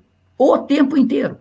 Então, você tem uma relação em sala de aula em que o professor tem que obrigar o aluno a aprender e o aluno vai provar pelo professor como o professor não obriga, não obriga ele a aprender. Então, ele estuda na véspera da prova, tá certo? E esquece no dia seguinte. E o resultado disso é que no final do curso, ele está um pouquinho mais ilustrado, mas os quatro anos da graduação ou os 15 anos que ele passou em sala de aula antes de chegar na universidade não valeram absolutamente nada. Porque você não tem um processo pedagógico no sentido, no sentido clássico do termo, em que você tem duas almas que se encontram, que estão trocando, trocando conhecimento, não é isso. Você tem uma relação em que duas almas não se encontram. O que se encontra é o Estado de um lado e é, e é, e é o aluno oprimido do outro. As pessoas não se encontram, né? Bom, na medida em que, em que a crise se instala e as coisas vão se desenvolvendo, e cada vez mais você é obrigado, tá certo, a dar diploma, porque esse mercado de trabalho precisa de pessoas com diploma, mas não com conhecimento. Veja, você tem um processo em que você passa a ter uma democratização da, da educação, que só é democratização no sentido que você está trazendo cada vez mais gente para a sala de aula. Mas, em parte, você faz isso porque você precisa cada vez mais da força de trabalho feminino, portanto, você precisa transformar as escolas em depósito da, das crianças, para os pais poderem trabalhar, e depois, na universidade, você começa a ampliar o ensino universitário, não é porque você tem que ensinar para as pessoas, é porque elas têm que ter algum diploma com algum conhecimentozinho básico para poder ter novos empregos. Além do que, isso abre um campo de concentração do capital enorme, de negócios enorme. Então, veja, nesse esquema, o que a gente pode fazer em sala de aula? Rigorosamente nada. Nada. Olha, eu vou dizer para vocês, eu dei aula, eu dei aula desde os 17 anos de idade, eu fiquei 50 e tantos anos em sala de aula.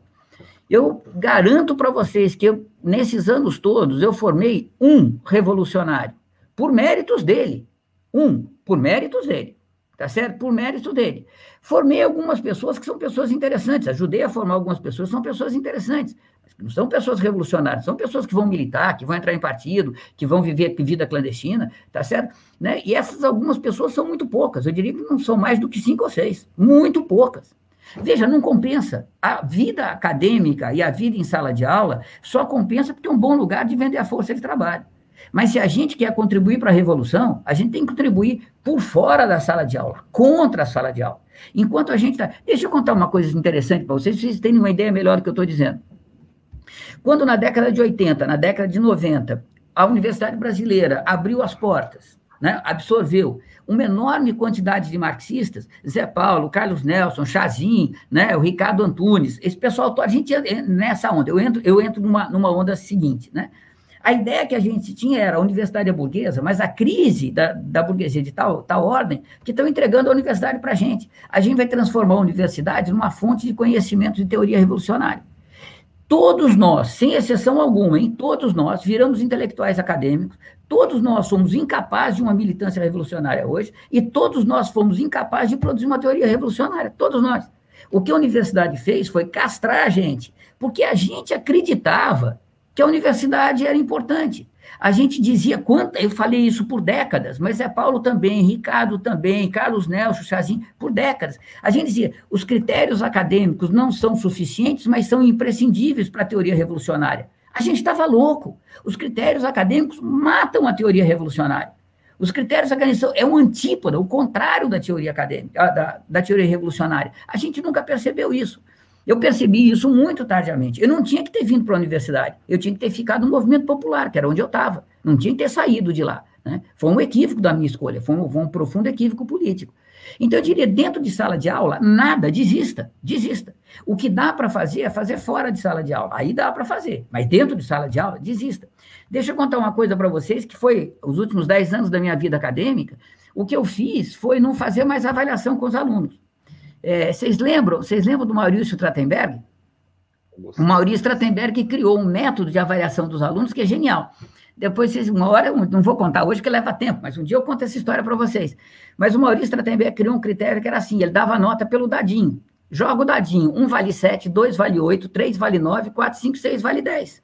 Então eu entrava em sala de aula, tá certo? Falava, ó, pessoal, seu nome, Marcelo, rolava o dadinho, anota aí três e quatro, cinco, tá certo? Depois colocava no quadro. Ó, essas são as notas, vocês já sabem quando vão tirar no bimestre, no semestre, está todo mundo aprovado, só sabe, só vem quem quiser estudar. Claro que vinha muito pouca gente, às vezes eu terminava o curso sem ninguém, eu ia para a sala de aula, não tinha ninguém, eu ficava escrevendo, fazendo o que eu tinha que sair, cumpria meu horário de trabalho, tá certo? Mas veja, e, e a universidade nunca reclamou. Nunca ninguém me chamou para falar, Serginho, o que está acontecendo? Claro que não, percebe? O que eles querem era isso. Muito melhor que aprove todo mundo, tá certo? Desta forma que sugere, pelo menos, que eu estou fazendo a avaliação, porque as notas são diferentes, né, do que eu ser um cara rigoroso, que vou lá, aprove, né, reprove 30%, 40% dos alunos, e depois os alunos abrem processo, eu vou lá, me defendo, percebe? A burocracia preferia muito mais esse segundo do que o primeiro, eu era assim no começo, né, muito melhor. Então, eu diria que em sala de aula a gente não faz nada, muito, tá certo? Rigorosamente nada. Nossa, muito, eu tô adorando, assim, né? Pena que o nosso tempo está acabando. Professor, quantos minutos de hora extra o senhor já deu para a universidade, para o Estado? Há muito tempo. Muito tempo. Muito tempo. Mas de uma boa. De uma Mas boa... não aconselha, né? Não, de jeito nenhum. Mas um bom tempo para trás, para trás, eu descobri uma coisa muito legal. Que era o seguinte: quando eu comecei a ter bolsa de produtividade o que eu comecei a fazer é o seguinte: eu mandava para a Bolsa de Produtividade o projeto que já estava pronto.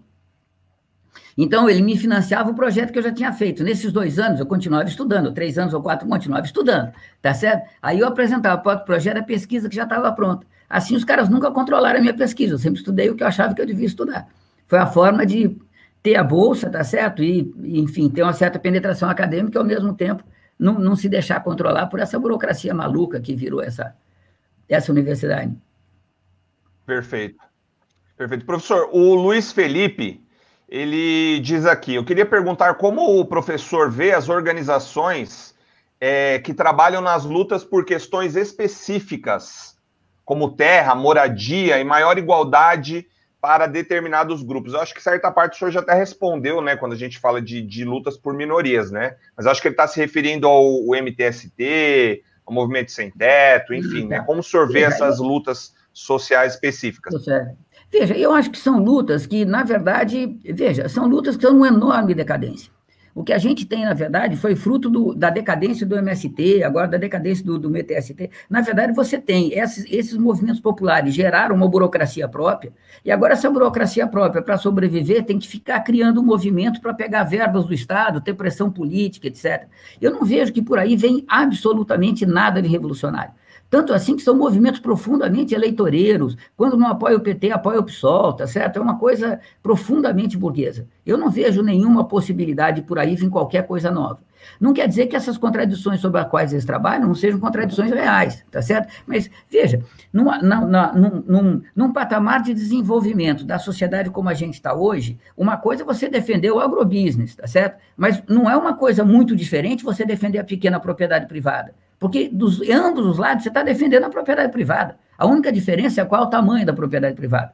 Mas o, o, desenvolvimento das forças produtivas, a nossa questão é outra. Como a gente fazer uma produção agrícola em larga escala, porque é isso que a gente precisa, para fazer com que a produtividade do trabalho agrícola seja elevado e, portanto, libere as pessoas do trabalho para poder ter vida livre, Tá certo? Como é que a gente consegue fazer isso de uma forma que não destrói a natureza, que não destrói, que não destrói os seres humanos, que não destrói o planeta? Essa é a questão decisiva. Não é defender a pequena propriedade. A pequena propriedade não tem o menor sentido. Né? Lutar pela propriedade privada hoje, pequena, não tem o menor sentido. Se é que teve algum dia. Só mais uma aqui de um, de um telespectador, né, de um espectador nosso, e ele se autodescreve aqui como um neoliberal. A pergunta é a seguinte: e já deixando, eu faço questão de ratificar que o professor não quis nenhum tipo de pergunta prévia. Pode mandar que a gente responde na hora. Então vamos lá. Eu o Adam Smith pergunta, né? O papel do o professor, Smith, assim como do médico. O é... Adam Smith? Uau! Mas o é. cara chama assim mesmo ou ressuscitou? Não sei, não sei. Eu acho tá que certo. deve ser um não, eu estou sentindo honrado. Claro, vamos lá então. É um pitch é, autônomo, provavelmente. Assim, o papel do professor, assim como do médico, como do trabalhador assalariado, é vender a sua força de trabalho e pronto. Qual Não. o papel dos intelectuais? Não. Veja, veja, a gente tem uma diferença muito grande entre padre, professor e médico. Essas três profissões, pela própria, pela própria função social delas, elas são profissões que se degradam muito rapidamente quando o capital entra no meio, quando o dinheiro entra no meio. Quando você tem um médico que vai atender um doente pensando no lucro que ele vai ter, esse atendimento deixou de ser um médico. O cara deixou de ser médico, ele é, na verdade, um vendedor de. Tá certo? Quando um padre vai fazer um batismo pensando no lucro que ele vai ter, né? E quando você tem um professor que vai ensinar pensando no que ele vai ganhar, então veja, essas três profissões são profissões muito particulares, porque são profissões que toda vez, toda vez você sempre que o capital entra no meio, que o dinheiro entra no meio, elas se degeneram numa velocidade muito grande. Então o papel deles não é um papel exatamente igual. E a alienação que o capital promove nessas profissões são alienações um pouco distintas das alienações que a gente vai ter nas outras profissões, tá certo? Em primeiro lugar. Qual o papel dos intelectuais? Bom, o papel dos intelectuais é defender a ordem burguesa, é defender a ordem estabelecida. Né? Se a gente pegar o, o que os intelectuais gregos fizeram, foi defender o escravismo. O que, que os intelectuais na Idade Média fizeram foi defender o feudalismo, o poder da igreja, etc. O que, que os intelectuais liberais fizeram foi defender a Revolução Burguesa. Depois que passou a Revolução Burguesa, os liberais passam a defender o Estado burguês, a sociedade burguesa. Essa é a função dos intelectuais.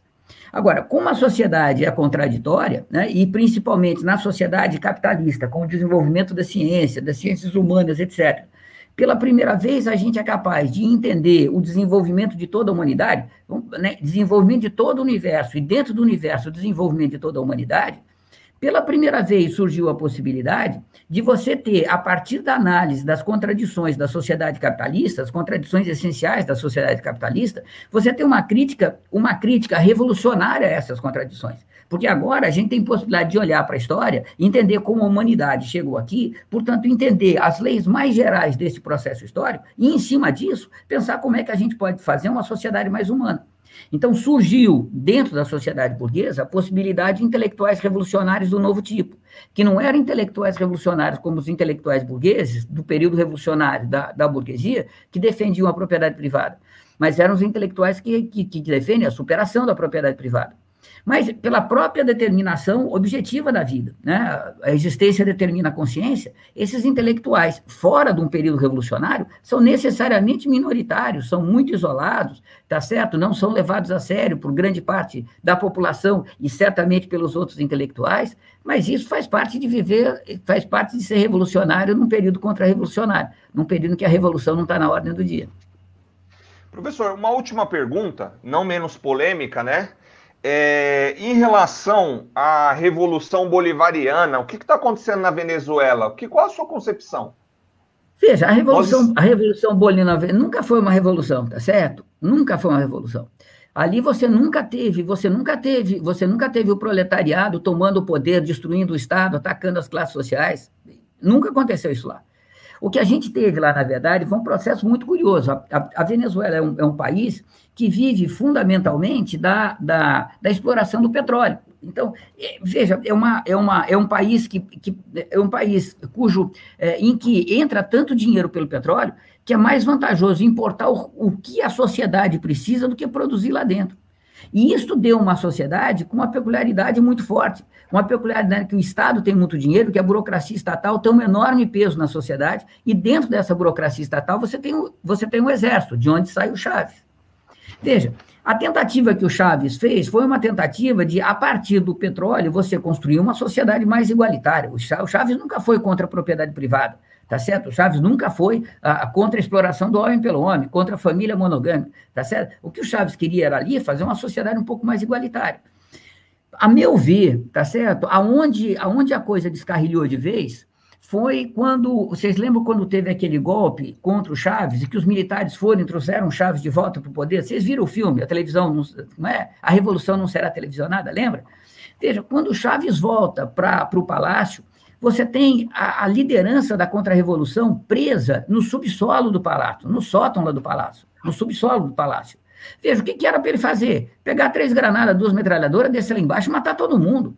Tá certo? A revolução se faz assim, ó, se faz revolução chamando os caras para um banquete, ele solta todo mundo. O que significa que, na verdade, ele não estava afim de destruir a classe dominante. Ele estava afim de fazer um acordo com a classe dominante. Bom, não preciso dizer o que deu, tá certo? Então, aquilo nunca foi uma revolução. Veja, se a gente vivesse um período revolucionário e tivesse tido revoluções na América Latina inteira, um processo, podia ser que aquele processo fosse arrastado junto. Mas nesse período histórico que a gente vive, que né, o máximo que você tinha era o, o, reformismo, o reformismo do Lula, que era o máximo, lembra? O, que era o cara, o cara do, o reformismo do cara do, do, do como é que chama o presidente americano? Do, do Obama, não, do Trump. Do Obama, tá certo? Que era o cara do Obama. Veja, o que, que você pode esperar, tá certo? Então, eu diria que lá nunca teve, nunca teve nada além disso. Esse ano, a gente está publicando pelo Coletivo Veredas um texto muito interessante de uma pesquisadora uruguaia que está estudando Venezuela há muito tempo e está saindo um texto muito interessante sobre as, as ambiguidades do, do, do, do processo venezuelano. Muito interessante o livro. Sai aí nos próximos dois meses. Perfeito. Professor Sérgio Lessa, eu queria agradecer profundamente e eu tenho que registrar, eu tenho que fazer esse registro. O senhor me desculpa, a sua humildade desde o primeiro contato, Imagina. né? Não, não, teve roteiro. Às vezes a gente convida qualquer pessoa aqui, quer olhar o roteiro, quer analisar, vai, volta texto. O senhor foi assim de uma humildade que é exemplar. Falou de educação, de filosofia, de avaliação. Eu me identifiquei muito com o senhor, né? Acho que vai muito ao encontro dessa concepção marxiana, freiriana, que a gente quer para a educação do nosso país, né, libertária. É, queria agradecer profundamente os meus colegas, a vocês que estão nos assistindo aí, pedir humildemente que inscrevam-se no nosso canal para que nós consigamos trazer mais é, pessoas do gabarito do professor e dizer que vai ser impossível não convidar o senhor para uma próxima live aí. Prazer enorme.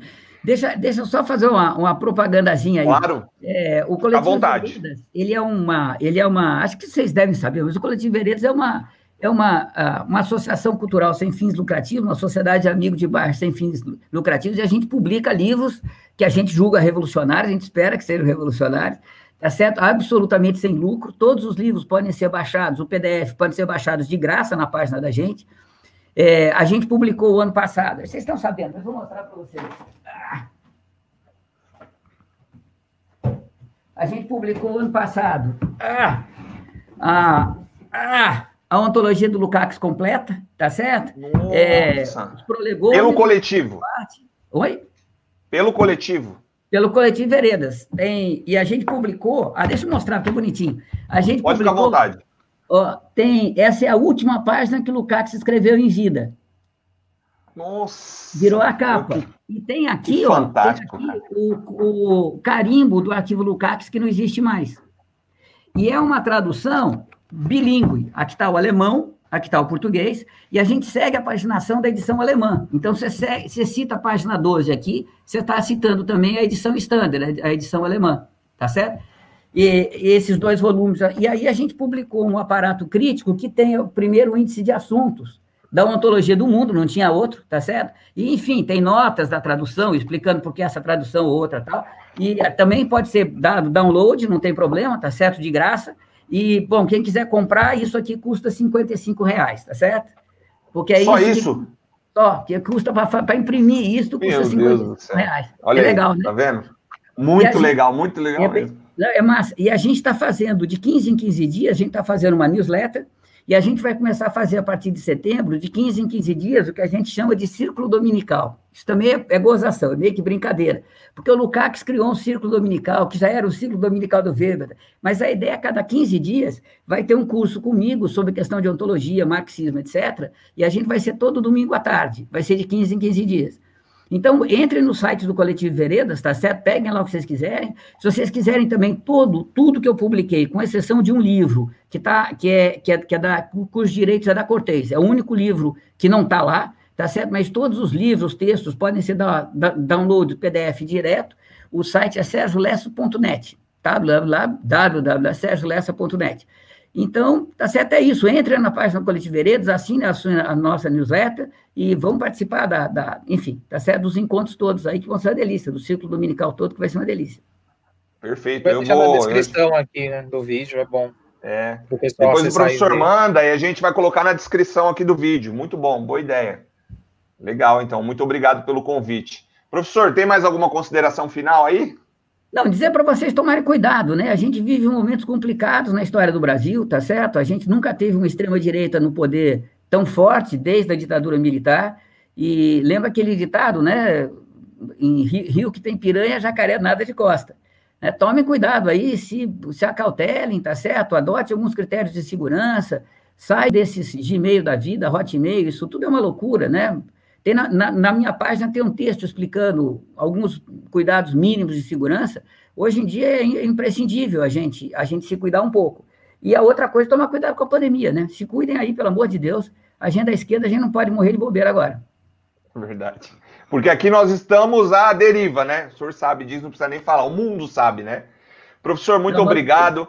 Obrigado a você que nos assistiu. Obrigado a todos os meus colegas aqui. E eu já vou enviar um link aí para o senhor, professor, para a gente bater um papo. Muito obrigado, tá. boa tarde a todos. Um excelente Eu que domingo. agradeço, que é isso. Vai lá, obrigadão.